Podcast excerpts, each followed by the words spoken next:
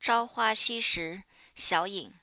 这是李菁为 LibriVox 点 org 所提供的录音，一切 LibriVox 的录音都为公众所有。如果您想知道更多有关 LibriVox 的信息，或者提供志愿服务，请参看 LibriVox 点 org 网站。朝花夕拾，作者鲁迅，小影。我常想在纷扰中寻出一点闲静来，然而委实不容易。目前是这么离奇，心里是这么复杂。一个人做到只剩了回忆的时候，生涯大概总要算是无聊了吧？但有时竟会连回忆也没有。中国的做文章有规范，世事也仍然是螺旋。前几天我离开中山大学的时候，便想起四个月以前的离开厦门大学，听到飞机在头上鸣叫，竟记得了一年前在北京城上日日旋绕的飞机。我那时还做了一篇短文，叫做《一觉》，现在是连这一觉也没有了。广州的天气热得真早，夕阳从西窗射入，逼得人只能勉强穿一件单衣。书桌上的一盆水横枝是我先前没有见过的，就是一段树，只要浸在水中，枝叶便青葱的可爱。看看绿叶，编编旧稿，总算也在做一点事。做着这等事，真是虽生之日，有死之年，很可以驱除炎热的。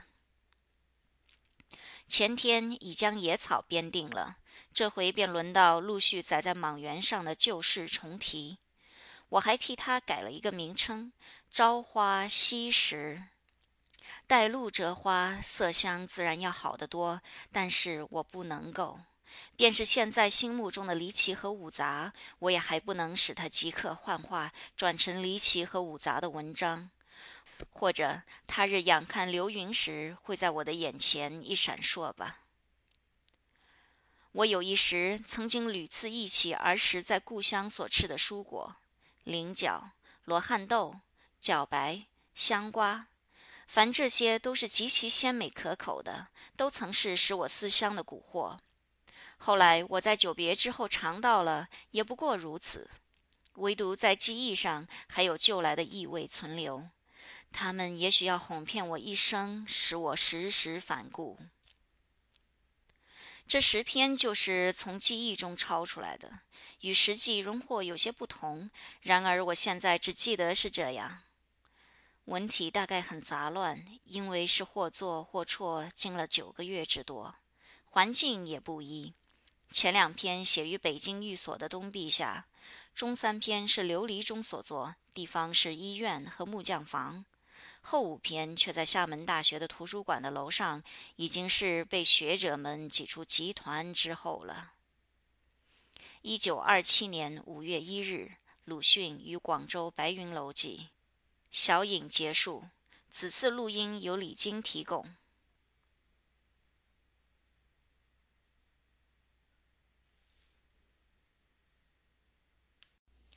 鲁迅散文集《朝花夕拾》，狗、猫、鼠。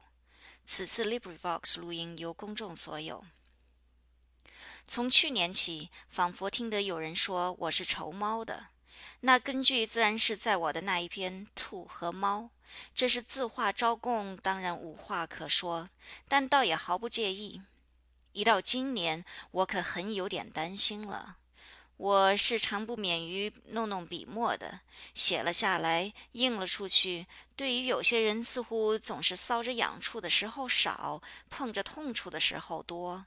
万一不谨，甚而至于得罪了名人或名教授，或者更甚而至于得罪了负有指导青年责任的前辈之流，可就危险已极。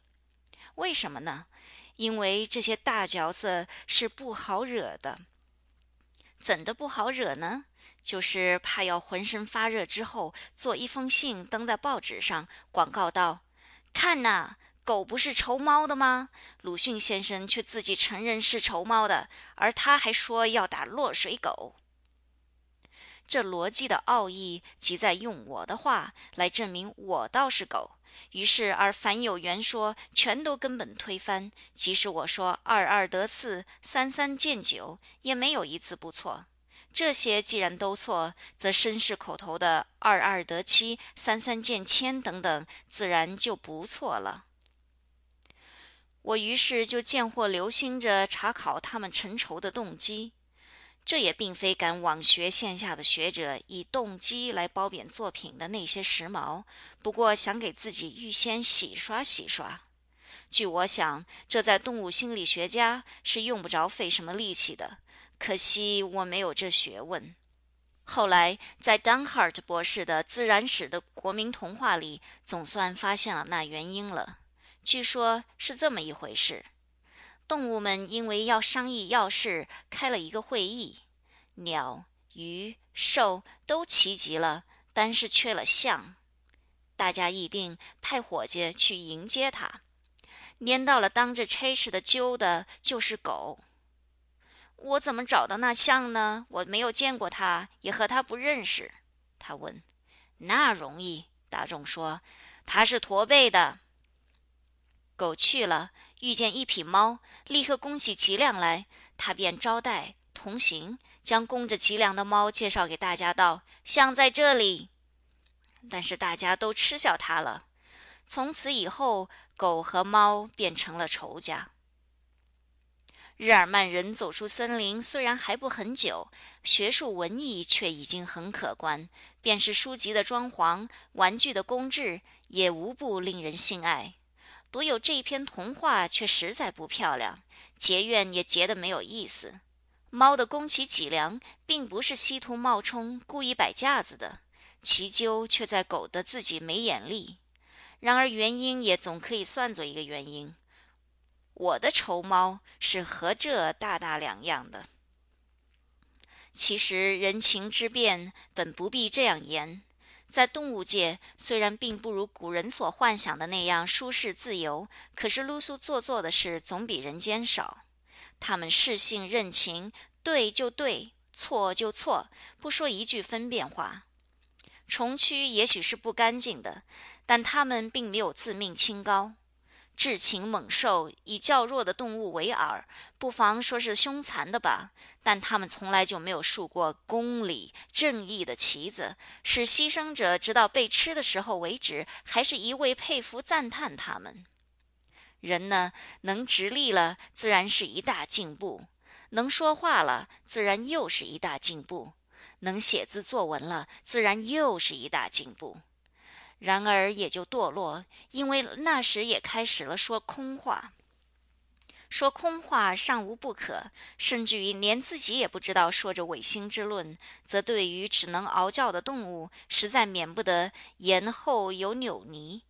假使真有一位一视同仁的造物主，高高在上，那么对于人类的这些小聪明，也许倒以为多事。正如我们在万生园里看见猴子翻筋斗，母象请安，虽然往往破颜一笑，但同时也觉得不舒服，甚至于感到悲哀，以为这些多余的聪明倒不如没有的好吧。然而既今为人，便也只好党同伐异，学着人们的说话，随俗来谈一谈，变一变了。现在说起我愁猫的原因来，自己觉得是理由充足，而且光明正大的。一，它的性情就和别的猛兽不同，凡捕食雀鼠，总不肯一口咬死，定要尽情玩弄，放走又捉住，捉住又放走，直待自己玩厌了，这才吃下去。颇与人们的幸灾乐祸、慢慢的折磨弱者的坏脾气相同。二。他不是和狮虎同族的吗？可是有这么一副媚态，但这也许是限于天分之故吧。假使他的身材比现在大十倍，那就真不知道他所取的是怎么一种态度。然而这些口实，仿佛又是现在提起笔来的时候添出来的，虽然也像是当时涌上心来的理由。要说的可靠一点，或者倒不如说。不过，因为他们配合时候的嗷叫手续竟有这么繁重，闹得别人心烦，尤其是夜间要看书睡觉的时候。当这些时候，我便要用长竹竿去攻击他们。狗们在大道上配合时，常有闲汉拿了木棍痛打。我曾见大 Bruegel 一张铜版画《Allegory de v o l a s t》上也画着这回事，可见这样的举动是中外古今一致的。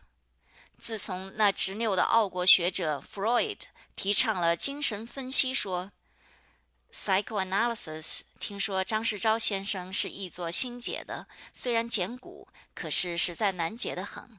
以来，我们的名人名教授也颇有隐隐约约捡来应用的了。这些事便不免又要归宿到性欲上去。打狗的事我不管，至于我的打猫，却只因为他们嚷嚷。此外并无恶意，我自信我的嫉妒心还没有这么博大。当眼下动辄获咎之秋，这是不可不预先声明的。例如，人们当配合之前，也很有些手续。新的是写情书，少则一束，多则一捆；旧的是什么问名、纳采、磕头作揖。去年海昌蒋氏在北京举行婚礼，拜来拜去，就十足拜了三天，还印有一本红面子的婚礼结文。序论里大发议论道：“平心论之，既名为礼，当必繁重；专图简易，何用礼为？然则视之有志于礼者，可以兴矣，不可退居于礼所不下之庶人矣。”然而我毫不生气。这是因为无需我到场，因此也可见我的仇猫理由实在简简单单，只为了他们在我的耳朵边静嚷的缘故。人们的各种礼事，局外人可以不见不闻，我就满不管。但如果当我正要看书或睡觉的时候，有人来勒令朗诵情书、奉陪作揖，那是为自卫起见，还要用长竹竿来抵御的。还有平素不大交往的人，忽而寄给我一个红帖子，上面印着“为舍妹出阁，小儿玩音，敬请观礼或何地光临”这些含有阴险的暗示的句子，使我不花钱便觉得有些过意不去的，我也不十分高兴。但是这都是进时的话，再一回忆，我的仇猫却远在能够说出这些理由之前。也许是还在十岁上下的时候了，至今还分明记得那原因是极其简单的，只因为他吃老鼠，吃了我饲养着的可爱的小小的银鼠。听说西洋是不很喜欢黑猫的，不知道可确，但 Edgar Allan Poe 的小说里的黑猫却实在有些害人。日本的猫善于成精，传说中的猫婆。那食人的残酷却是更可怕。中国古时候虽然曾有猫鬼，近来却很少听到猫的兴妖作怪，似乎古法已经失传，老实起来了。只是我在童年总觉得它有点妖气，没有什么好感。那是一个我的幼时的夏夜，我躺在一株大桂树下的小饭桌上乘凉，祖母摇着芭蕉扇坐在桌旁，给我猜谜、讲古事。忽然，桂树上沙沙的有直爪的爬搔声，一对闪闪的眼睛在暗中随声而下，使我吃惊，也将祖母讲着的话打断，另讲猫的故事了。你知道吗？猫是老虎的先生。他说：“小孩子怎么会知道呢？猫是老虎的师傅。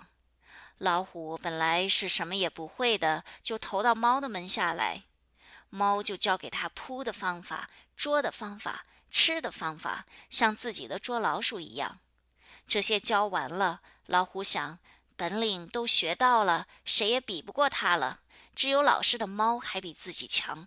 要是杀掉猫，自己便是最强的角色了。”他打定主意就上前去扑猫，猫是早知道他的来意的，一跳便上了树，老虎却只能眼睁睁的在树下蹲着。他还没有将一切本领传授完，还没有教给他上树。这是侥幸的，我想，幸而老虎很性急，否则从桂树上就会爬下一匹老虎来。然而究竟很怕人，我要进屋子里睡觉去了。夜色更加黯然，桂叶瑟瑟的作响，微风也吹动了，想来草席定已微凉，躺着也不至于烦得翻来覆去了。几百年的老屋中的豆油灯的微光下，是老鼠跳梁的世界，飘忽的走着，吱吱的叫着，那态度往往比名人、名教授还轩昂。猫是饲养着的，然而吃饭不管事。祖母他们虽然常恨鼠子们裂破了箱柜，偷吃了东西，我却以为这也算不得什么大罪，也和我不相干。况且这类坏事大概是大个子的老鼠做的，绝不能诬陷到我所爱的小鼠身上去。这类小鼠大抵在地上走动，只有拇指那么大，也不很畏惧人。我们那里叫它蝇鼠，与专注在大屋上的伟大者是两种。我的床前就贴着两张花纸，一是八戒招赘，满纸长嘴大耳，我以为不甚雅观。别的一张老鼠成亲，却可爱。自新郎、新妇，以至宾相、宾客、执事，没有一个不是尖腮细腿、像煞读书人的，但穿的都是红衫绿裤。我想，能举办这样大仪式的，一定只有我所喜欢的那些银鼠。现在是粗俗了，在路上遇见人类的迎娶仪仗，也不过当作性交的广告看，不甚留心。但那时的想看老鼠成亲的仪式，却极其神往。即使像海昌讲事似的连拜三夜，怕也未必会看得心烦。正月十四的夜，是我不肯轻易便睡，等候他们的仪仗从床下出来的夜。然而仍然只看见几个光着身子的银鼠在地面游行，不像正在办着喜事。直到我熬不住了，泱泱睡去。一睁眼，却已经天明，到了灯节了。也许蜀族的婚仪不但不分请帖来收罗贺礼，虽是真的官礼，也绝对不欢迎的吧？我想，这是他们向来的习惯，无法抗议的。老鼠的大敌其实并不是猫。春后，你听到它喳喳喳喳喳的叫着。大家称为老鼠鼠铜钱的，便知道它的可怕的屠伯已经光临了。这声音是表现绝望的惊恐的。虽然遇见猫还不至于这样叫，猫自然也可怕，但老鼠只要窜进一个小洞去，它也就奈何不得，逃命的机会还很多。独有那可怕的图伯蛇。身体是细长的，圆径和鼠子差不多。凡鼠子能到的地方，它也能到。追逐的时间也格外长，而且万难幸免。当数钱的时候，大概是已经没有第二步办法的了。有一回，我就听得一间空屋里有着这种数钱的声音。推门进去，一条蛇伏在横梁上，看地上躺着一匹银鼠。口角流血，但两泪还是一起落的。取来给躺在一个纸盒子里，大半天竟醒过来了。渐渐的能够饮食、行走，到第二日似乎就复了原，但是不逃走，放在地上也时时跑到人面前来，而且圆腿而上，一直爬到膝怀。给放在饭桌上，便捡吃些菜渣，舔舔碗盐。放在我的书桌上，则从容的游行；看见砚台，便舔吃了沿着的墨汁，这使我非常惊喜了。我听父亲说过的，中国有一种墨猴，只有拇指一般大，全身的毛是漆黑而且发亮的。它睡在笔筒里，一听到磨墨，便跳出来等着，等到人写完字，套上笔，就舔进了砚上的余墨，仍旧跳进笔筒里去了。我就极愿意有这样的一个墨猴，可是得不到。问哪里有，哪里买的呢？谁也不知道。为情聊胜无，这银鼠总可以算是我的墨猴了吧？虽然它舔吃墨汁，并不一定肯等到我写完字。现在已经记不分明，这样的大约有一两个月。有一天，我忽然感到寂寞了。真所谓若有所失。我的银鼠是常在眼前游行的，或桌上，或地上，而这一日却大半天没有见。大家吃午饭了，也不见它走出来。平时是一定出现的。我在等着，在等他一半天，然而仍然没有见。常妈妈，一个一向带领着我的女工，也许是以为我等得太苦了吧，轻轻地来告诉我一句话，这即刻使我愤怒而且悲哀，决心和猫们为敌。她说：“银鼠是昨天晚上被猫吃去了。”当我失掉了所爱的，心中有着空虚时，我要冲田以报仇的恶念。我的报仇就从家里饲养着的一匹花猫起手，逐渐推广。至于凡所遇见的猪猫，最先不过是追赶、袭击，后来却愈加巧妙了，能飞时击中他们的头，或诱入空屋里面，打得他垂头丧气。这作战继续的颇长久，此后似乎猫都不来近我了。但对于他们，纵使怎样战胜，大约也算不得一个英雄。况且中国毕生和猫打仗的人也未必多，所以一切韬略战机还是全部省略了吧。但许多天之后，也许是已经经过了大半年，我竟偶然得到一个意外的消息。那银鼠其实并非被猫所害，倒是它沿着长妈妈的腿要爬上去，被它一脚踏死了。这却是先前所没有料想到的。现在我已经记不清当时是怎样一个感想，但和猫的感情却终于没有融合。到了北京，还因为它伤害了兔的儿女们，便旧戏加新弦，使出更辣的辣手。愁猫的画病也从此传扬开来。然而在现在，这些早已是过去的事了。我已经改变态度，对猫颇为客气。倘其万不得已，则赶走而已，绝不打伤它们，更何况杀害。这是我近几年的进步。经验既多，一旦大悟，知道猫的偷鱼肉、拖小鸡、深夜大叫，人们自然十之九是憎恶的，而这憎恶是在猫身上。假如我出于为人们驱除这憎恶，打伤或伤害了它，它便立刻变为可怜，那憎恶倒移在我身上了。所以木下的办法是，凡遇猫们捣乱，至于有人讨厌时，我便站出去。在门口大声斥曰：“嘘，滚！”小小平静，即回书房，这样就常保着御无保家的资格。其实这方法，中国的官兵就常在实做的。他们总不肯扫清土匪或扑灭敌人，因为这么一来就要不被重视，甚至于因失其用处而被裁汰。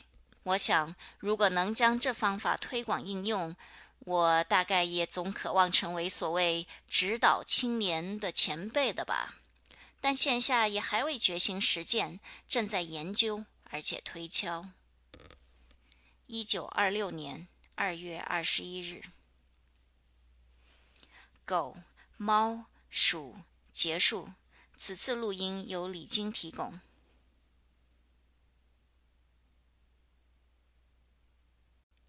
鲁迅散文集《朝花夕拾》，阿长与《山海经》。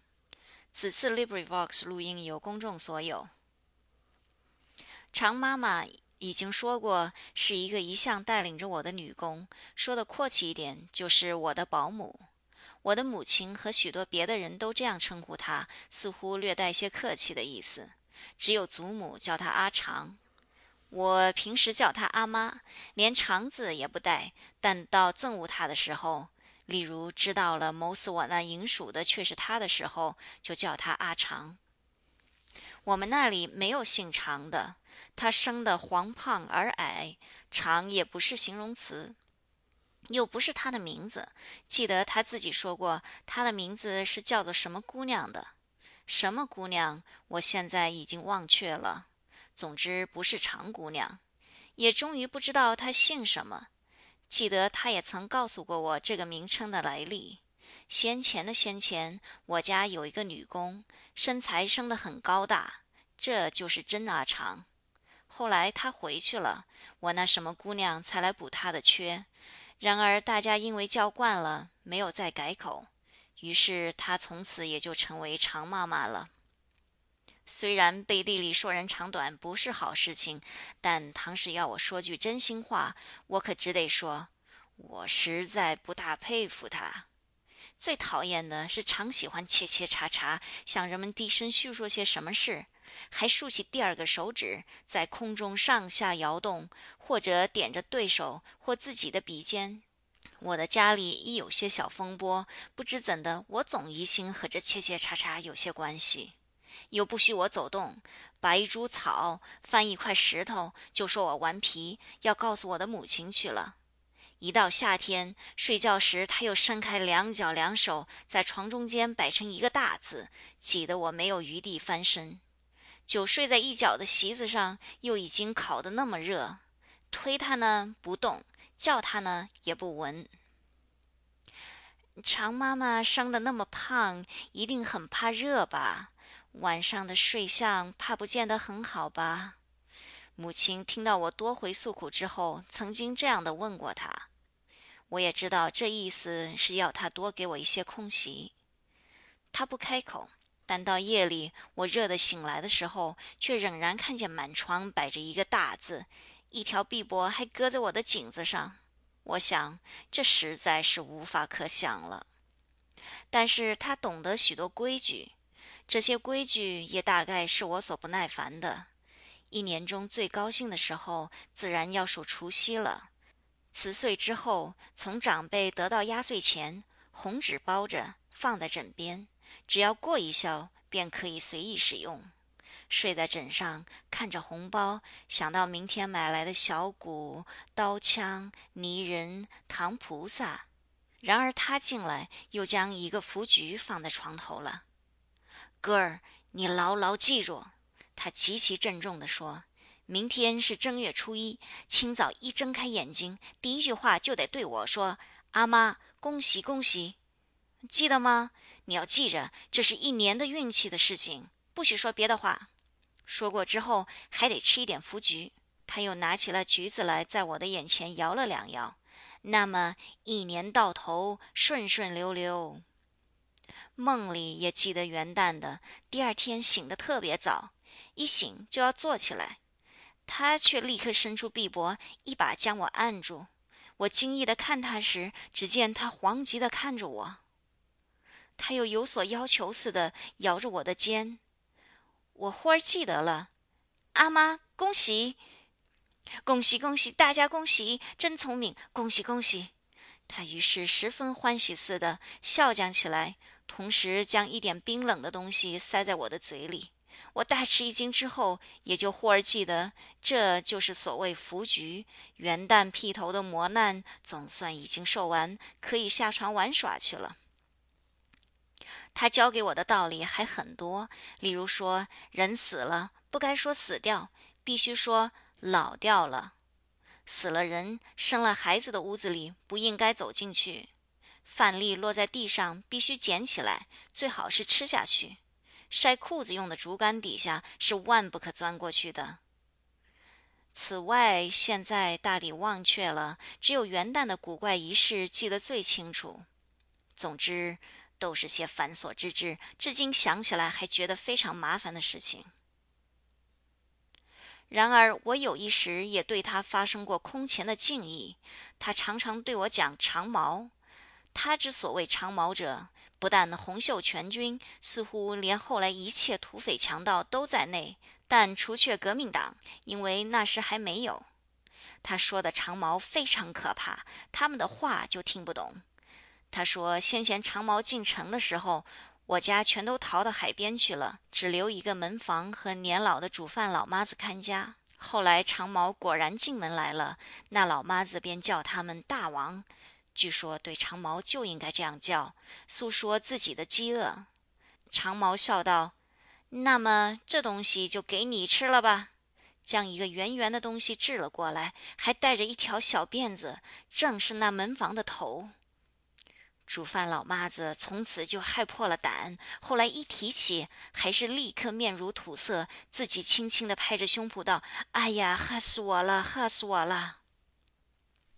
我那时似乎倒并不怕，因为我觉得这些事和我毫不相干的。我不是一个门房，但他大概也急觉到了，说道：“像你似的小孩子，长毛也要撸的，撸去做小长毛；还有好看的姑娘也要撸。那么你是不要紧的。我以为他一定最安全了，既不做门房，又不是小孩子，也生得不好看，况且颈子上还有许多痔疮疤。哪里的话？他严肃地说：“我们就没有用处，我们也要被掳去。”城外有兵来攻的时候，长毛就叫我们脱下裤子，一排一排的站在城墙上，外面的大炮就放不出来，再要放就炸了。这实在是出于我意想之外的，不能不惊异。我一向只以为他满肚子是麻烦的礼节罢了，却不料他还有这样伟大的神力。从此对于他就有了特别的敬意，似乎实在深不可测。夜间的伸开手脚，占领全床，那当然是情有可原的了，倒应该我退让。这种敬意虽然也逐渐淡薄起来，但完全消失，大概是在知道他谋害了我的银鼠之后。那时就极严重的急问，而且当面叫他阿长。我想，我又不真做小长毛，不去攻城，也不放炮，更不怕炮炸，我惧惮他什么呢？但当我哀悼银鼠给他复仇的时候，一面又在渴慕着绘图的《山海经》了。这可慕是从一个远房的叔祖惹起来的。他是一个胖胖的、和蔼的老人，爱种一点花木，如珠兰、茉莉之类，还有极其少见的，据说从北边带回去的马樱花。他的太太却正相反，什么也莫名其妙。曾将晒衣服的竹竿搁在珠兰的枝条上，枝折了，还要愤愤地咒骂道：“死尸！”这老人是个寂寞者，因为无人可谈，就很爱和孩子们往来，有时简直称我们为小友。在我们聚族而居的宅子里，只有他书多，而且特别。志毅和师铁师自然也是有的。但我却只在他的书斋里看见过陆基的毛诗、草木、鸟兽、虫鱼书，还有很多名目很深的书籍。我那时最爱看的是《花镜》，上面有许多图。他说给我听，曾经有过一部绘图的《山海经》，画着人面的兽、九头的蛇、三脚的鸟、生着翅膀的人，没有头而以两乳当作眼睛的怪物。可惜现在不知道放在哪里了。我很愿意看看这样的图画，但不好意思力逼他去寻找。他是很疏懒的。问别人呢，谁也不肯真实的回答我。压岁钱还有几百文，买吧又没有好机会。有书买的大街离我家远得很，我一年中只能在正月间去玩一趟。那时候两家书店都紧紧的关着门。玩的时候倒是没有什么的，但一坐下我就记得绘图的《山海经》。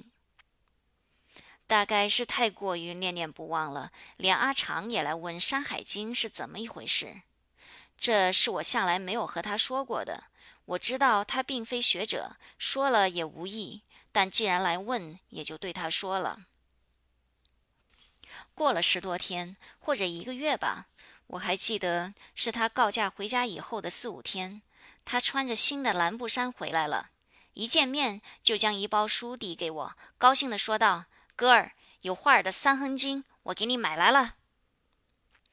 我似乎遇着了一个霹雳，全体都震悚起来，赶紧去接过来，打开纸包，是四本小小的书，略略一翻，人面的兽，九头的蛇，果然都在内。这又使我发生新的敬意了。别人不肯做或不能做的事，他却能够做成功，他却有伟大的神力。谋害银鼠的怨恨从此完全消灭了。这四本书乃是我最初得到、最为心爱的宝书。书的模样到现在还在眼前，可是从还在眼前的模样来说，却是一部刻印的都十分粗拙的本子，纸张很黄，图像也很坏，甚至于几乎全用直线凑合，连动物的眼睛也都是长方形的。但那是我最为心爱的宝书，看起来却是人面的兽，九头的蛇，一角的牛，带子似的地浆，没有头，而以乳为目，以其为口，还要直干期而舞的刑天。此后，我就更其搜集绘图的书，于是有了石印的《尔雅英图》和《毛诗品物图考》，又有了《点石斋从画》和《诗画坊》。《山海经》也另买了一部石印的，每卷都有图赞，绿色的画，字是红的，比那木刻的精致的多了。这一部直到前年还在，是缩印的好易行书，木刻的却已经记不清是什么时候失掉了。我的保姆常妈妈即阿长辞了这人世，大概也有了三十年了吧。我终于不知道他的姓名，他的经历，仅知道有一个过继的儿子。他大约是青年守寡的孤孀。人后黑暗的地母啊，愿在你怀里永安他的魂灵。三月十日。阿长与《山海经》结束。此次录音由李晶提供。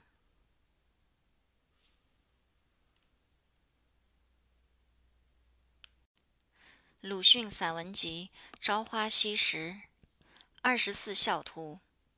此次 LibriVox 录音由公众所有。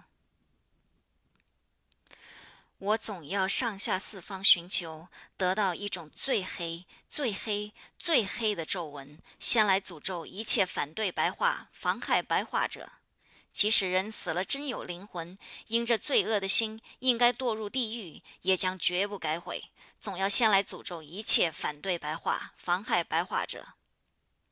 自从所谓文学革命以来，供给孩子的书籍和欧美、日本的一比较，虽然很可怜，但总算有图有说，只要能读下去，就可以懂得的了。可是，一般别有心肠的人们便竭力来阻遏他，要使孩子的世界中没有一丝乐趣。北京现在常用“麻胡子”这句话来恐吓孩子们。或者说，那就是《开河记》上所载的给隋炀帝开河、征死小儿的麻叔谋。正确的写起来，须是麻胡子。那么，这麻叔谋乃是胡人了。但无论他是什么人，他的吃小孩究竟也还有限。不过，尽他的一生，妨害白化者的流毒，却甚于洪水猛兽，非常广大，也非常长久。能使全中国化成一个麻糊，凡有孩子都死在他肚子里。只要对于白话来加以谋害者，都应该灭亡。这些话，绅士们自然难免要掩住耳朵的，因为就是所谓跳到半天空，骂得体无完肤，还不肯罢休。而且文士们一定也要骂，以为大悖于文格，以及大损于人格。岂不是言者心生也吗？文和人当然是相关的。虽然人间事本来千奇百怪，教授中也有不尊敬作者的人格，而不能不说他的小说好的特别种族，但这些我都不管，因为我幸而还没有爬上象牙之塔去，正无需怎样小心。倘若无意中竟已撞上了，那就即刻跌下来吧。然而，在跌下来的中途，当还未到地之前，还要说一遍：只要对于白话来加以谋害者，都应该灭亡。每看见小学生欢天喜地地看着一本粗细的《儿童世界》之类，另想到别国的儿童用书的精美，自然要觉得中国儿童的可怜。但回忆起我和我的同窗小友的童年，却不能不以为他幸福，给我们的勇士的少光一个悲哀的吊唁。我们那时有什么可看呢？只要略有图画的本子，就要背熟诗，就是当时的引导青年的前辈禁止，呵斥，甚而至于打手心。我的小同学因为专读“人之初，性本善”，读得要枯燥而死了，只好偷偷地翻开第一页，看那提着“文心高照”四个字的恶鬼一般的魁星像，来满足他幼稚的爱美的天性。昨天看这个，今天也看这个，然而他们的眼睛里还闪出苏醒和欢喜的光辉来。在书塾之外，禁令可比较的宽了。但这是说自己的事，个人大概不一样。我能在大众面前冠冕堂皇的阅看的是文昌帝君殷志文图说和玉历超传，都画着冥冥之中赏善罚恶的故事。雷公电母站在云中，牛头马面布满地下，不但跳到半天空是触犯天条的，即使半语不合，一念偶差，也都得受相当的报应。这所报的也并非挨字之怨，因为那地方是鬼神为君，宫里作宰，请酒下跪，全都无功，简直是无法可想。在中国的天地间，不但做人，便是做鬼，也艰难极了。然而，究竟很有比阳间更好的处所，无所谓身世，也没有流言。阴间倘要稳妥，是颂扬不得的。尤其是常常好弄笔墨的人，在现在的中国流言的治下，而又大谈言行一致的时候，前车可鉴。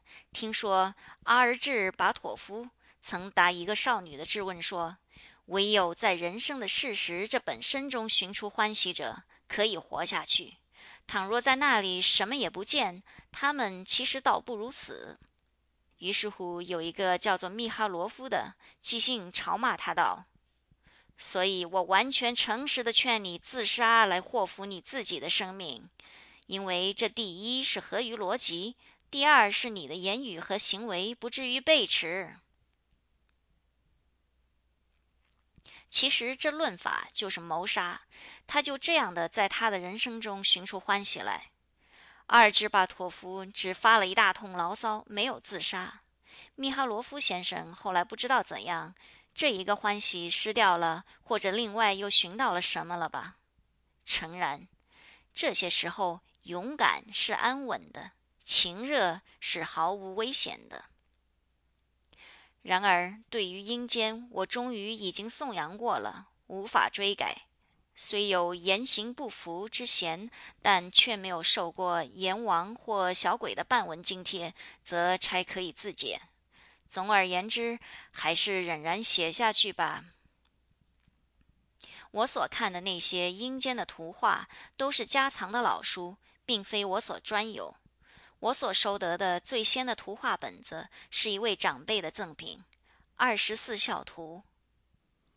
这虽然不过薄薄的一本书，但是下图上说鬼少人多，又为我一人所独有，使我高兴极了。那里面的故事似乎是谁都知道的，便是不识字的人，例如阿长，也只要一看图画，便能够滔滔地讲出这一段的事迹。但是我于高兴之余，接着就是扫兴。因为我请人讲完了二十四个故事之后，才知道孝有如此之难。对于先前痴心妄想、想做孝子的计划，完全绝望了。人之初，性本善吗？这并非现在要加研究的问题。但我还依稀记得，我幼小时候时未尝蓄意忤逆，对于父母倒是极愿意孝顺的。不过年幼无知，只用了私见来解释孝顺的做法，以为无非是听话从命，以及长大之后给年老的父母好好的吃饭罢了。自从得了这一本孝子的教科书以后，才知道并不然，而且还要难到几十几百倍。其中自然也有可以勉励仿效的，如子路覆米、黄香山枕之类。陆基怀菊也并不难，只要有阔人请我吃饭。鲁迅先生作宾客而怀菊乎？我便跪答云：吾母性之所爱，欲归以为母。阔人大佩服，于是孝子就坐稳了，也非常省事。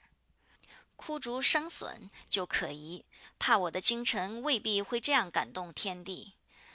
但是哭不出损来，还不过抛脸而已。到卧冰求鲤，可就有性命之虞了。我乡的天气是温和的，严冬中水面也只结一层薄冰，即使孩子的重量怎样小，躺上去也一定哗啦一声，冰破落水，鲤鱼还不及游过来。自然必须不顾性命，这才孝感神明，会有出乎意料之外的奇迹。但那时我还小，实在不明白这些。其中最使我不解，甚至于发生反感的是老来于亲和郭巨埋儿两件事。我至今还记得，一个躺在父母跟前的老头子，一个抱在母亲手上的小孩子，是怎样的使我发生不同的感想啊！他们一手都拿着摇古董，这玩意儿确实可爱的，北京称为小鼓，盖即陶也。朱熹曰：“陶，小鼓，两旁有耳，持其柄而摇之，则旁耳还自击，咕咚咕咚的响起来。”然而这东西是不该拿在老来子手里的，他应该扶一只拐杖。现在这模样，简直是装洋，侮辱了孩子。我没有再看第二回，一到这一页便急速地翻过去了。那时的二十四孝图早已不知去向了，目下所有的只是一本日本小田海环所画的本子。续老来子是云：行年七十，言不称老。常着五色斑斓之衣，为婴儿戏于清侧；又常取水上堂，炸跌仆地，作婴儿啼，以娱清意。大约旧本也差不多，而招我反感的便是炸跌。无论忤逆，无论孝顺，小孩子多不愿意诈作，听故事也不喜欢是谣言。这是凡有稍稍留心儿童心理的都知道的。然而，在教古的书上一查，却还不至于如此虚伪。施觉寿《孝子传》云：“老来子常衣斑斓之衣，为亲取饮，上堂脚跌，恐伤父母之心，将仆为婴儿啼。”《太平御览》四百十三引。较之经说，似稍近于人情。不知怎的，后之君子却一定要改得他炸起来，心里才舒服。邓伯道弃子就职，想来也不过弃而已。昏往人也必须说他将儿子捆在树上，使他追不上来，才肯歇手。正如将肉麻当作有趣一般，以不勤为伦纪，污蔑了古人，教坏了后人。老来子即是一例。道学先生以为他白璧无瑕时，他却已在孩子的心中死掉了。至于玩着摇咕咚的郭巨的儿子，却实在值得同情。他被抱在他母亲的臂膊上，高高兴兴地笑着；他的父亲却正在掘窟窿，要将他埋掉了。说明云：汉郭巨家贫，有子三岁，母常减食于之。据谓妻曰：“贫乏不能供母，自忧分母之时，和埋此子？”但是刘向《孝子传》所说却又有些不同。巨家是富的，他都给了两地，孩子是才生的，并没有到三岁。节末又大略相像了，即掘坑二尺，得黄金一斧。上云：天赐郭巨，官不得取，民不得夺。我最初实在替着孩子捏一把汗，待到掘出黄金一斧，这才觉得轻松。然而我已经不但自己不敢再想做孝子，并且怕我父亲去做孝子了。家境正在坏下去，常听到父母愁柴米，祖母又老了。倘使我的父亲竟学了郭巨，那么该埋的不正是我吗？如果一丝不走样，也掘出一斧黄金来，那自然是如天之福。但是那时我虽然年纪小，似乎也明白天下未必有这样的巧事。现在想起来，实在很觉得傻气。这是因为现在已经知道了这些老玩意本来谁也不实行。整饬轮记的文殿是常有的，却很少见绅士赤条条的躺在冰上面，将军跳下汽车去赴米。何况现在早长大了，看过几部古书，买过几本新书。什么《太平御览》嘞，《古孝子传》嘞，人口问题嘞，节制生育嘞，二十世纪是儿童的世界嘞，可以抵抗被埋的理由多得很。不过彼一时，此一时，彼时我委实有点害怕。掘好深坑，不见黄金，连窑咕咚一同埋下去，盖上土，踏得实实的，又有什么法子可想呢？我想，事情虽然未必实现，但我从此总怕听到我的父母愁穷，怕看见我的白发的祖母，总觉得他是和我不两立，至少也是一个和我的生命有些妨碍的人。后来这印象日渐奇淡了，但总有一些留遗，一直到他去世。这大概是送给二十四孝图的儒者所万料不到的吧。五月十日。二十四孝图结束。此次录音由李晶提供。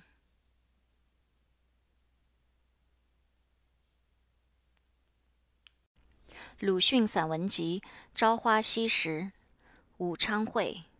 此次 LibriVox 录音由公众所有。孩子们所盼望的过年过节之外，大概要数迎神赛会的时候了。但我家的所在很偏僻，待到赛会的行列经过时，一定已在下午。仪仗之类也减而又减，所剩的极其寥寥。往往伸着颈子等候多时，却只见十几个人抬着一个金脸或蓝脸、红脸的神像，匆匆地跑过去。于是完了。我常存着这样的一个希望：这一次所见的赛会比前一次繁盛些。可是结果总是一个差不多，也总是只留下一个纪念品，就是当神像还未抬过之前，花一文钱买下的，用一点烂泥、一点颜色纸、一支竹签和两三只鸡毛所做的，吹起来会发出一种刺耳的声音的哨子，叫做“吹嘟嘟”的，哔哔的吹它两三天。现在看看陶庵梦忆，觉得那时的赛会真是豪奢极了。虽然名人的文章怕难免有些夸大，因为岛屿而迎龙王，现在也还有的，但办法却已经很简单，不过是十多人盘旋着一条龙，以及村童们扮些海鬼。那时却还要办故事，而且实在奇拔的可观。他既扮《水浒传》中人物云。于是分头四出，寻黑矮汉，寻稍长大汉，寻头陀，寻胖大和尚，寻茁壮妇人，寻娇长妇人，寻青面，寻歪头，寻赤须，寻美髯，寻黑大汉，寻赤脸长须。大所城中，无则知郭、知村、知山僻、知灵府州县，用重价聘之，得三十六人。梁山伯好汉个个呵活，真真挚挚，人马称女足而行。这样的白描的活古人，谁能不动一看的雅兴呢？可惜这种盛举早已和名社一同消灭了。赛会虽然不像现在上海的旗袍、北京的谈国事为当局所禁止，然而妇孺们是不许看的。读书人及所谓士子也大抵不肯赶去看，只有游手好闲的闲人，这才跑到庙前或衙门前去看热闹。我关于赛会的知识，多半是从他们的叙述上得来的，并非考据家所贵重的眼学。然而记得有一回，也亲见过较甚的赛会。开首是一个孩子骑马先来，称为唐豹。过了许久。高照到了，长竹竿接起一条很长的旗，一个汗流浃背的胖大汉用两手托着。他高兴的时候，就肯将杆头放在头顶或牙齿上，甚而至于鼻尖。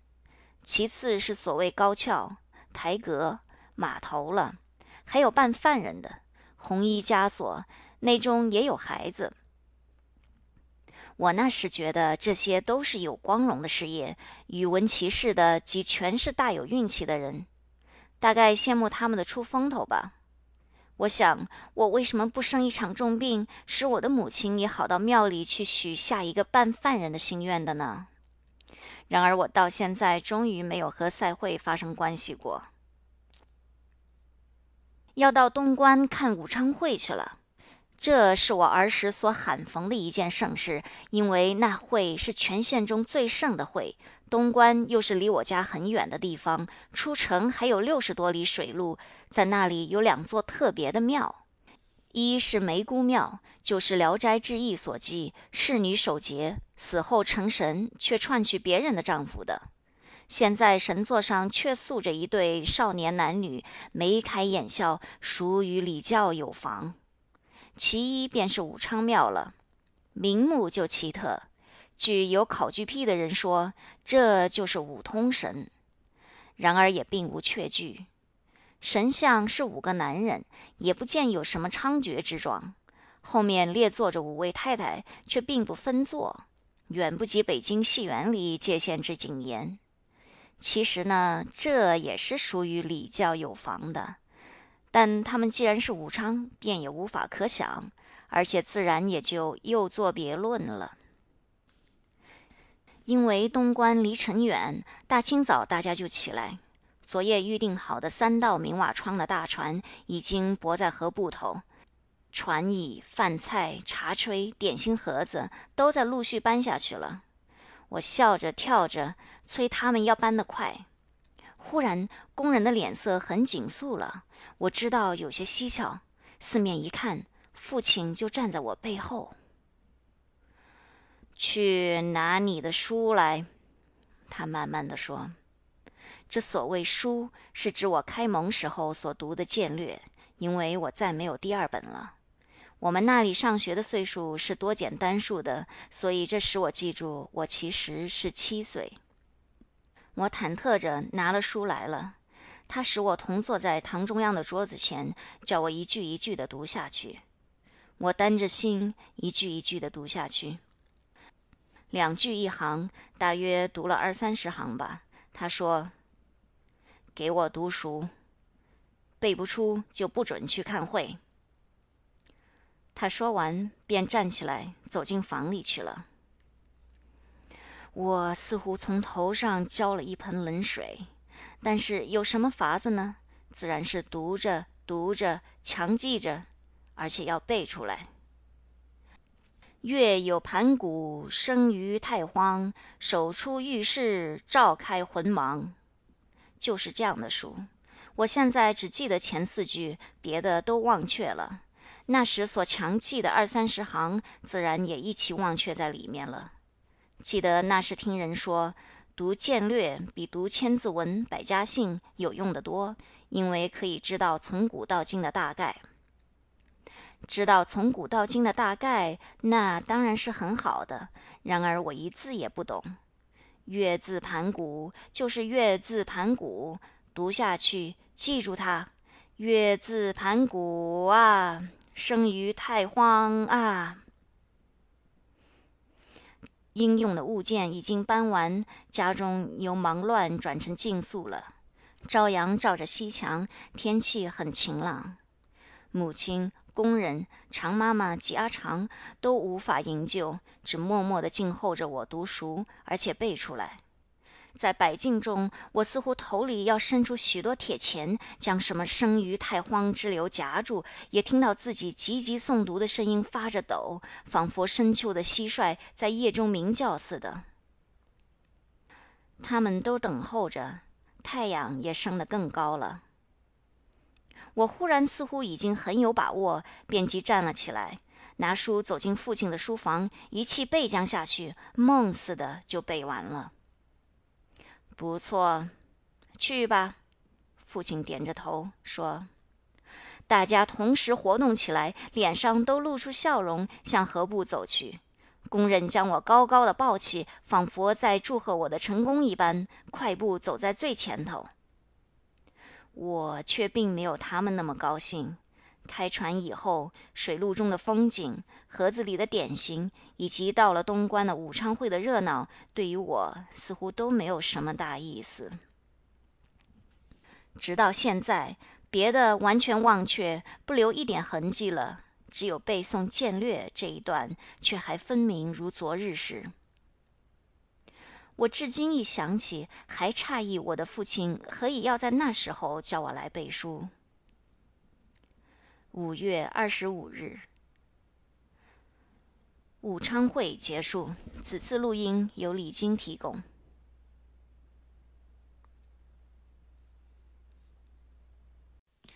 鲁迅散文集《朝花夕拾》，无常。此次 LibriVox 录音由公众所有。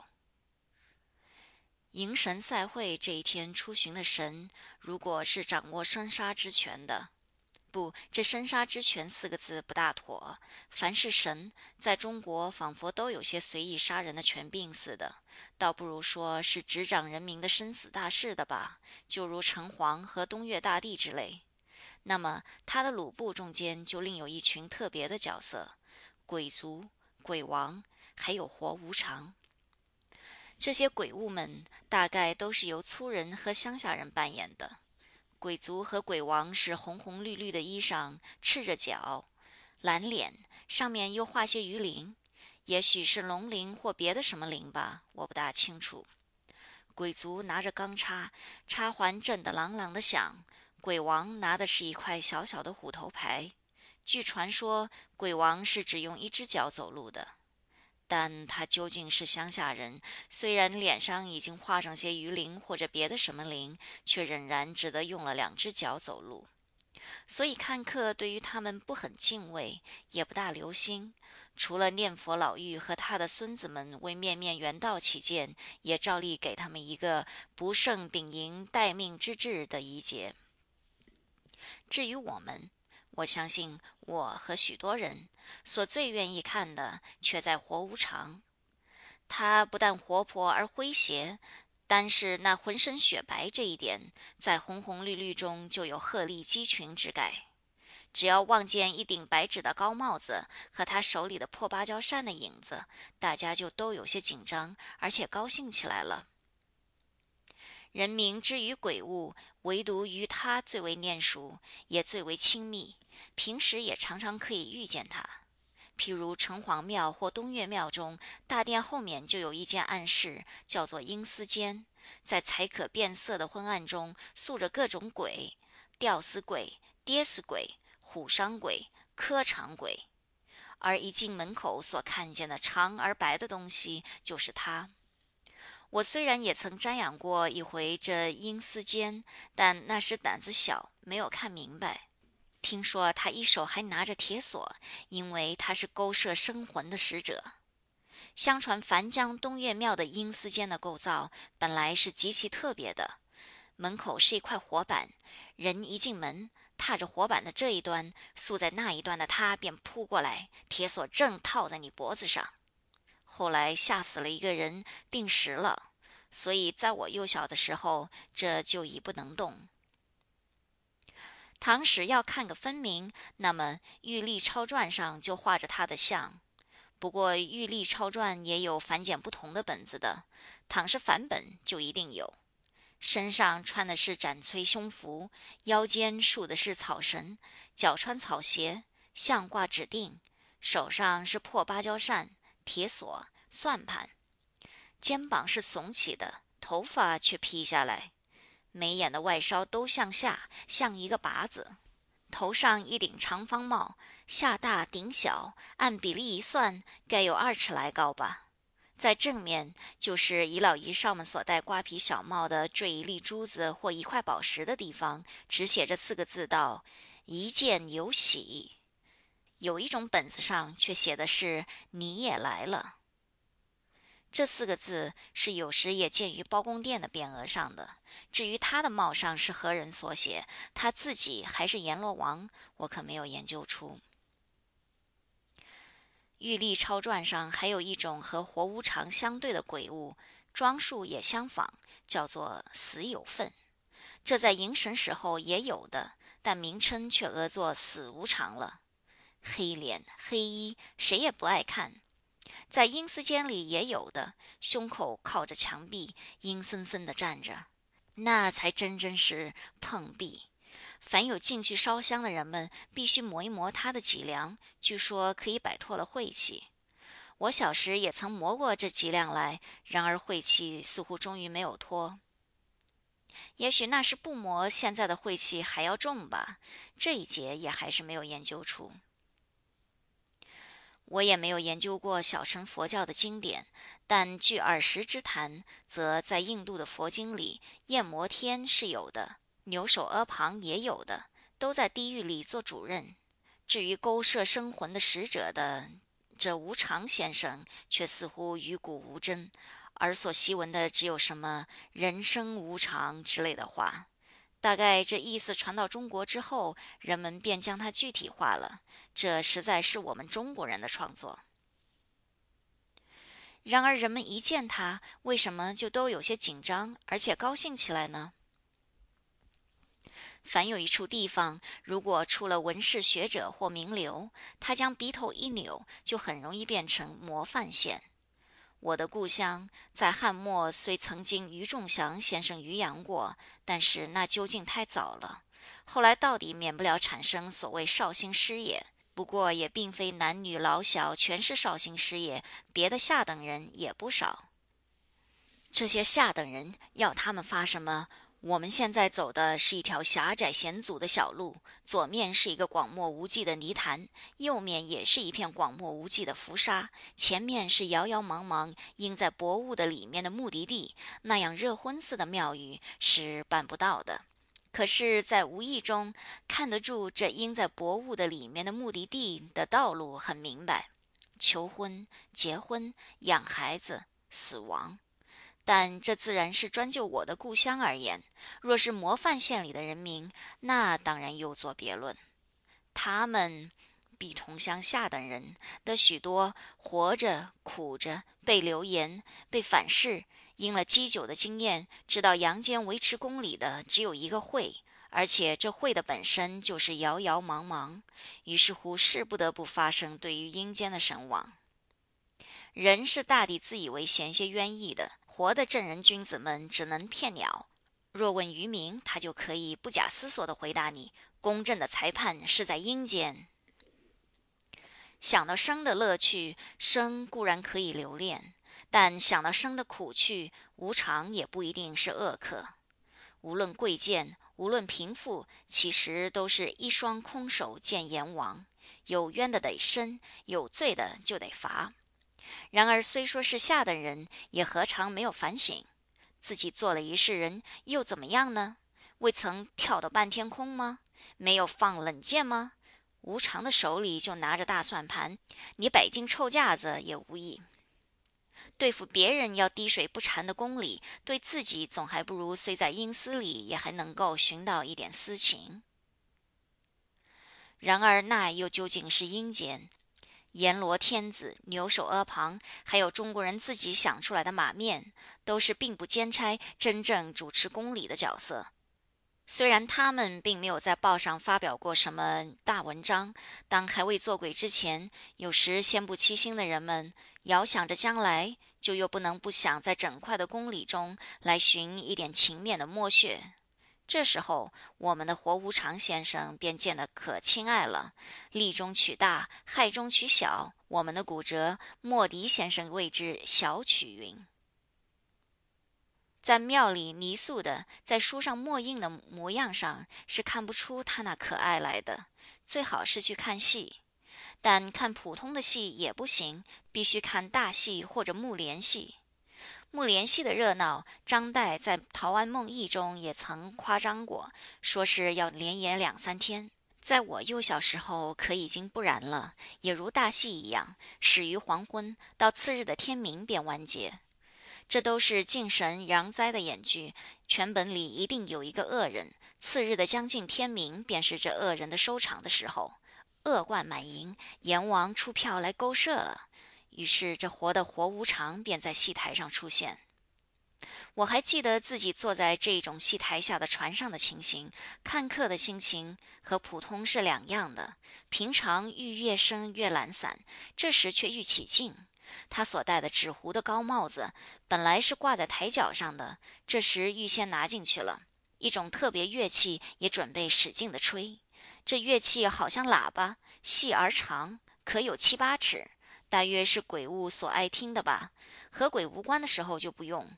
吹起来，嘎突嘎突嘎突突突突的响，所以我们叫它木莲虾头。在许多人期待着恶人的末路的凝望中，他出来了。服饰比画上还简单，不拿铁锁，也不带算盘，就是雪白的一条莽汉，粉面朱唇，眉黑如漆，蹙着。不知道是在笑还是在哭，但他一出台就需打一百零八个 t，同时也放一百零八个 p，这才自述他的履历。可惜我记不清楚了，其中有一段是这样：大王出了牌票，叫我去拿隔壁的赖子。问了起来呢，原来是我堂房的阿侄，生的是什么病？伤寒还带疟疾。看的是什么郎中？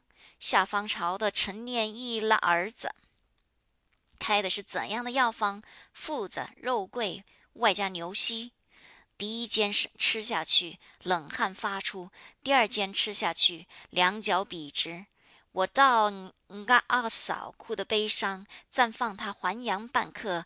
大王道我是得钱买放，就将我捆打四十。这叙述里的“子”字都读作入声。陈念义是乐众的名医，余仲华曾将他写入《荡寇志》里，拟为神仙。可是，一到他的令郎，似乎便不大高明了。拉着笛眼，而读入泥，倒是古音吧？嗯嘎者，我的或我们的之意也。他口里的阎罗天子，仿佛也不大高明，竟会误解他的人格不。鬼格，但连还阳半刻都知道，究竟还不失其聪明正直之谓神。不过这惩罚却给了我们的活无常以不可磨灭的冤苦的印象，一提起就使他更加蹙紧双眉，捏定破芭蕉扇，脸向着地，鸭子浮水似的跳舞起来。哈啾哈啾哈啾哈啾哈啾啾啾啾啾。木莲虾头也冤苦不堪似的吹着，他因此决定了：南师傅放这个，哪怕你铜墙铁壁，哪怕你皇亲国戚，难者今也。这个真得了之意，辞之绝也。虽有气心，不愿飘瓦。他现在毫不留情了。然而这是受了阎罗老子的毒责之故，不得已也。一切鬼众中，就是他有点人情。我们不变鬼则已，如果要变鬼，自然只有他可以比较的相亲近。迎神时候的无常，可和演剧上的又有些不同了。他只有动作，没有言语，跟定了一个捧着一盘饭菜的小丑似的角色走。他要去吃，他却不给他。另外还加添了两名角色，就是正人君子之所谓老婆儿女。凡下等人都有一种通病，常喜欢以己之所欲施之于人，虽是对于鬼，也不肯给他估计。凡有鬼神，大概总要给他们一对一对的配起来，无常也不在例外。所以，一个是漂亮的女人，只是很有些村妇样。大家都称她无常嫂，这样看来，无常是和我们平辈的，无怪他不摆教授先生的架子。一个是小孩子，小高帽，小白衣，虽然小，两肩却已经耸起了，眉目的外梢也向下，这分明是无常少爷了。大家却叫他阿岭，对于他似乎都不很表敬意，猜起来仿佛是无常嫂的前夫之子似的。但不知何以相貌又和无常有这么像？嘘，鬼神之事难言之意，只得姑且置之佛论。至于无常何以没有亲儿女，到今年可很容易解释了。鬼神能前知，他怕儿女一多，爱说闲话的就要旁敲侧击的断成他拿卢布，所以不但研究，还早已实行了劫狱了。这捧着饭菜的一幕，就是宋无常，因为他是勾魂使者，所以民间凡有一个人死掉之后，就得用酒饭恭送他。至于不给他吃，那是赛会时候的开玩笑，实际上并不然。但是和无常开玩笑，是大家都有此意的，因为他爽直，爱发议论，有人情。要寻真实的朋友，倒还是他妥当。有人说他是生人走阴，就是原是人，梦中却入冥去当差的，所以很有些人情。我还记得住在离我家不远的小屋子里的一个男人，便自称是走无常，门外常常燃着香烛，但我看他脸上的鬼气反而多。莫非入冥做了鬼，倒会增加人气的吗？嘘，鬼神之事难言之矣，这也只得姑且置之佛论了。六月二十三日，无常结束。此次录音由李晶提供。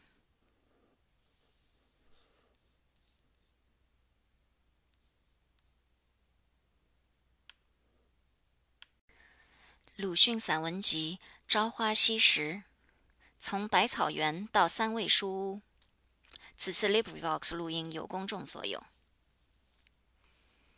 我家的后面有一个很大的园，相传叫做百草园。现在是早已并屋子一起卖给朱文公的子孙了，连那最末次的相见也已经隔了七八年。其中似乎确作只有一些野草，但那时却是我的乐园。不必说碧绿的菜畦、光滑的石井栏、高大的皂荚树、紫红的桑葚，也不必说鸣蝉在树叶里长吟、肥胖的黄蜂伏在菜花上、清洁的叫天子、云雀。忽然从草间直窜向云霄里去了，但是周围的短短的泥墙根一带就有无限趣味。游灵在这里低唱，蟋蟀们在这里弹琴。翻开断砖来，有时会遇见蜈蚣，还有斑毛。倘若用手指按住它的脊梁，便会呸的一声，从后窍喷出一阵烟雾。何首乌藤和木莲藤缠络着。木莲有莲房一般的果实，何首乌有臃肿的根。有人说何首乌根是有像人形的，吃了便可以成仙。我于是常常拔它起来，牵连不断地拔起来，也曾因此弄坏了泥墙，却从来没有见过有一块根像人样。如果不怕刺，还可以摘到覆盆子，像小珊瑚珠攒成的小球，又酸又甜，色味都比桑葚要好得远。长的草里是不去的，因为相传这园里有一条很大的赤练蛇。常妈妈曾经讲给我一个故事听：先前有一个读书人住在古庙里用功，晚间在院子里纳凉的时候，突然听到有人在叫他，答应着四面看时，却见一个美女的脸露在墙头上，向他一笑，隐去了。他很高兴。但竟给那走来夜谈的老和尚识破了机关，说他脸上有些妖气，一定遇见美女蛇了。这是人首蛇身的怪物，能唤人名。倘一答应，夜间便要来吃这人的肉的。他自然吓得要死。而那老和尚却道无妨，给他一个小盒子，说只要放在枕边，便可高枕而卧。他虽然照样办，却总是睡不着。当然睡不着的，到半夜果然来了，沙沙沙，门外像是风雨声。他正抖作一团时，却听得“豁”的一声，一道金光从枕边飞出，外面便什么声音也没有了。那金光也就飞回来，敛在盒子里。后来呢？后来老和尚说这是飞武功，他能吸蛇的脑髓，美女蛇就被他治死了。节目的教训是：所以，倘有陌生的声音叫你的名字，你万不可答应他。这故事很使我觉得做人之险。夏夜乘凉，往往有些担心，不敢去看墙上，而且极想得到一盒老和尚那样的飞武功。走到百草园的草丛旁边时，也常常这样想，但直到现在，总还没有得到，但也没有遇见过赤练蛇和美女蛇。叫我名字的陌生声音自然是常有的，然而都不是美女蛇。冬天的百草园比较的无味，雪一下可就两样了。拍雪人将自己的全形印在雪上，和塑雪罗汉需要人们鉴赏。这是荒原，人迹罕至，所以不相信，只好来捕鸟。薄薄的雪是不行的，总需积雪盖了地面一两天，鸟雀们久已无处觅食的时候才好。扫开一块雪，露出地面，用一支短棒支起一面大的竹筛来，下面撒些皮谷，棒上系条长绳，人远远地牵着，看鸟雀下来啄食。走到竹筛底下的时候，将绳子一拉，便罩住了。但所得的是麻雀居多，也有白颊的张飞鸟，性子很躁，养不过夜的。这是闰土的父亲所传授的方法，我却不大能用。明明见他们进去了，拉了绳，跑去一看，却什么都没有，费了半天力，捉住的不过三四只。闰土的父亲是小半天便能捕获几十只，装在插袋里叫着撞着的。我曾经问他得失的缘由，他只静静的笑道：“你太性急，来不及等他走到中间去。”我不知道为什么家里的人要将我送进叔塾里去了，而且还是全城中称为最严厉的叔塾。也许是因为把何首乌毁了泥墙吧。也许是因为将砖头抛到贱婢的梁家去了吧，也许是因为站在石井栏上跳下来吧，都无从知道。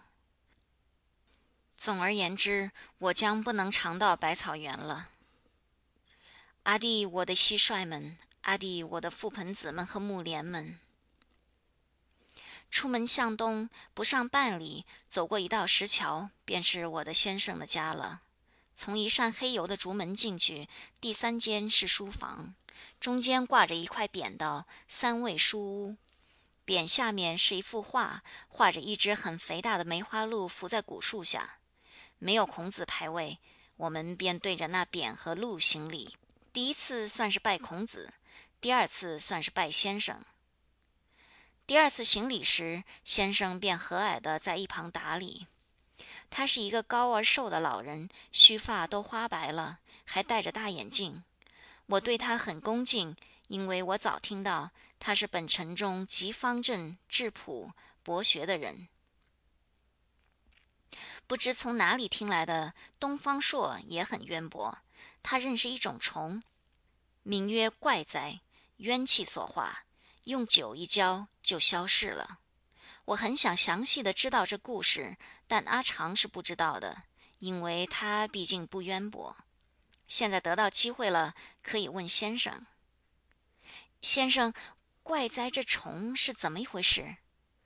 我上了生疏，将要退下来的时候，赶忙问：“不知道。”他似乎很不高兴，脸上还有怒色了。我才知道，做学生是不应该问这些事的，只要读书。因为他是渊博的硕儒，绝不至于不知道。所谓不知道者，乃是不愿意说。年纪比我大的人往往如此，我遇见过好几回了。我就只读书，正午习字，晚上对课。先生最初这几天对我很严厉，后来却好起来了。不过给我读的书渐渐加多，对课也渐渐的加上字去。从三言到五言，终于到七言。三味书屋后面也有一个园，虽然小，但是那里也可以爬上花坛去折腊梅花，在地上或桂花树上寻蝉蜕。最好的工作是捉了苍蝇喂蚂蚁，悄悄的没有声音。然而同事们到园里的太多太久，可就不行了。先生在书房里便大叫起来。人都到哪里去了？人们便一个一个陆续走回去，一同回去也不行的。他有一条戒尺，但是不常用；也有罚跪的规矩，但也不常用。普通总不过瞪几眼，大声道：“读书。”于是大家放开喉咙读一阵书，真是人声鼎沸。有念人远乎哉？我欲人斯人至矣的；有念笑人齿缺曰狗窦大开的；有念上九乾隆勿用的；有念掘土下上上错掘贡包毛橘柚的。先生自己也念书，后来我们的声音便低下去，静下去了，只有他还大声朗读着。铁如意，指挥倜傥，一座皆金呢。金婆罗颠倒淋漓，千杯未醉呵。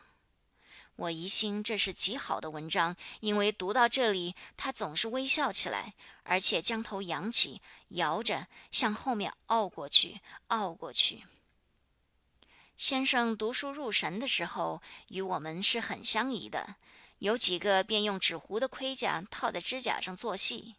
我是画画，用一种叫做锦川纸的，蒙在小说的绣像上，一个个描下来，像习字时候的影写一样。读的书多起来，画的画也多起来。书没有读成，画的成绩却不少了。最成片段的是《荡寇志》和《西游记》的绣像，都有一大本。后来因为要钱用，卖给一个有钱的同窗了。他的父亲是开锡箔店的，听说现在自己已经做了店主，而且快要升到绅士的地位了。这东西早已没有了吧？九月十八日。从百草园到三味书屋结束。此次录音由李晶提供。